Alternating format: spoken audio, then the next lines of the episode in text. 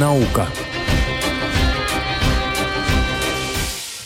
18 часов и 46 минут на часах в нашей студии. Дорогие друзья, мы продолжаем вашу любимую передачку про науку. Меня зовут Свизильбер, и на связи с нами э, хорошо вам знакомый Майк Вайсман, техноблогер. Майк, привет. Здравствуйте, здравствуйте, Ци. С Новым годом. С Новым Кстати годом, говоря. с, с наступившим. Э, В Израиле завершились, э, успешно завершились испытания летающего автомобиля, как это провозгласили израильские средства массовой информации. Но вот ты знаешь, э, видео, которое ты мне прислал, я его смотрю, Мгм. ну, это не очень похоже на автомобиль. Это такая какая-то смесь самолета, вертолета и дрона. И Вот, мне э, кажется... Более того, э, хозяева бренда очень даже, ну, обижаются, не обижаются, они очень расстраиваются. Дело в том, что у, у этого вида транспорта есть отдельная категория, которая существует и в русском языке, и в английском. Речь идет о VTOL, то есть э, средство транспорта с вертикальным взлетом. Мгм. То есть э, речь идет о... сейчас вот так вот незаметно для всех происходит гонка, кто первый поставит подобный вот именно авиаавтомобиль, но все равно сравнение его с машиной, это все-таки не те комиксы, которые мы ожидали, ожидали о летающих машинах. там, машинах Ну вот я себе сразу представил вот эту сцену из Фантомаса, когда он едет просто по машине, разгоняется, потом машина выпускает крылья, и он залетает как самолет и летит дальше на этой машине. Ну, тот же Фантомас, попадая в э, пробки на Елоне, мечтал бы о вертолете или чем-либо подобном. И поэтому этот Ну да, там не разгонишься, когда ты уже стоишь в пробке, ты не разгонишься до взлетной скорости. Вот. А тут речь идет о электродроне или ну, средстве э, с вертикальным взлетом, такая помесь, гибрид между дроном, вертолетом и даже, можно сказать, автомобилем, которая может взлететь с ровной площадки, даже, в принципе, с асфальтовой дороги, э, пролететь до 250 километров, Мгм. весом до 1000 килограммов и, например, взлететь в Бершеве и сесть где-то там на вертолетной площадке в Азриэле.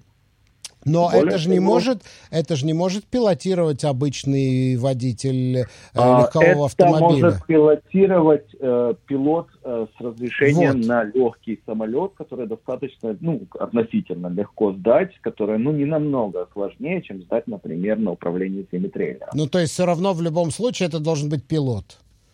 А, Еще раз, э, так как сейчас, допустим, э, водители грузовиков досдают на права на грузовик, так же как шкиперы катеров досдают на права быть шкипером э, кораблей, так надо будет досдать, чтобы управлять легким летательным транспортом. Мгм. Более того, подобного вида электротранспорт будет вводиться в, как отдельная категория в Соединенных Штатах. И вот эта фирма R уже проводит эту машину, продает ее уже сотнями, там бо- более, более 150 таких вот самолетиков было куплено в Соединенные Штаты Америки.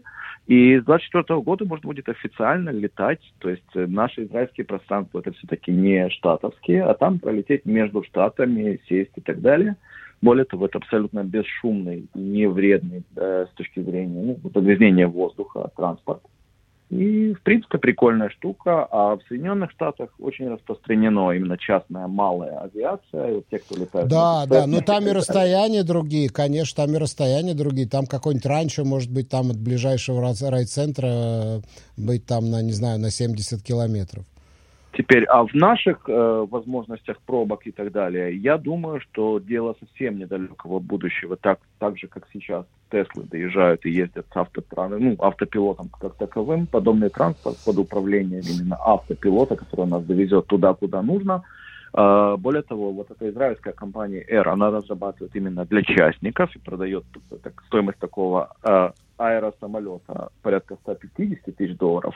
А остальные компании, в том числе, например, компания Volkswagen, разрабатывают э, такие же дроны, которые будут использоваться в э, такс- таксопарках, то есть авиатаксопарк, который будет развозить куда нужно. Но скажи мне, это этот, этот э, так называемый летающий, э, как ты сказал, это называется, средство, Это транспортное э, еще средство? с- средство передвижения с вертикальным С вертикальным взлетом. Взлетом. Дословно сокращенно VTOL. Ну вот я смотрю на, на это, на, э, я смотрю это видео, ну она не может перейти в мод автомобиля и ехать по дороге, потому что вот эти крылья большие, А, это, невозможно. Все-таки, это все-таки первичные модели. Я думаю, что последующие легко смогут перейти еще и в мод автомобиля. Более того, по конструкции, э, вот нам в районе мая уже, в принципе, обещают даже потестировать эту штуку, а учитывая, что в этой фирме работают даже русскоязычные инженера, возможно, даже запишем какой-то разговор, который mm-hmm. расскажет mm-hmm. об этом mm-hmm. деле. Э, я думаю, что это первая модель такого транспорта. Думаю, что последующие вполне могут конвертироваться и превращаться еще и в электрокар. То есть все-таки будут вот эти выкидные крылья, как у Фантомаса? Uh, я видел, еще раз, не израильская разработка, а фирма в Дубае, которая тоже с откид... именно уже с откидными крыльями, но это все равно пока выглядит как такой электроуродец. Mm-hmm. Mm-hmm. А приземляться разве он может? Он, он, он пятачок, может приземлиться? Пятачок 5 на 5 метров. Да, но на дорогу он призем... на шоссе он не может приземляться, это очень опасно, насколько я понимаю. А, да, предпочтительно, но в случае опасности он может приземлиться на любой паркинг. Угу. В отличие а, есть... от самолета, например. Угу. То есть он тоже вертикально, вертикально взлетает и вертикально приземляется. Ну вот представьте себе дрон, с которыми мы делаем съемки, только добавьте к нему еще кабину на двух пассажиров и до тысячи килограммов груза. Угу, угу. Э, еще одна новость, которую мы сегодня с тобой собирались обсудить, это то, что в электронном кошельке Google и электронном кошельке Apple теперь можно хранить и магнитную карточку больничной кассы Макаби. Пока только одна больничная касса, но, возможно, в дальнейшем... Я думаю, что это, это наконец-то плотину прорвет, потому что тоже, тоже использование, например, я просто напомню, э, в Израиле до недавних пор не было использования виртуальной сим-карты. Так. И стоило одной маленькой компании публиковать, что они вводят виртуальную симку. Буквально два дня спустя все остальные сотовые компании объявили о новшестве. Mm-hmm.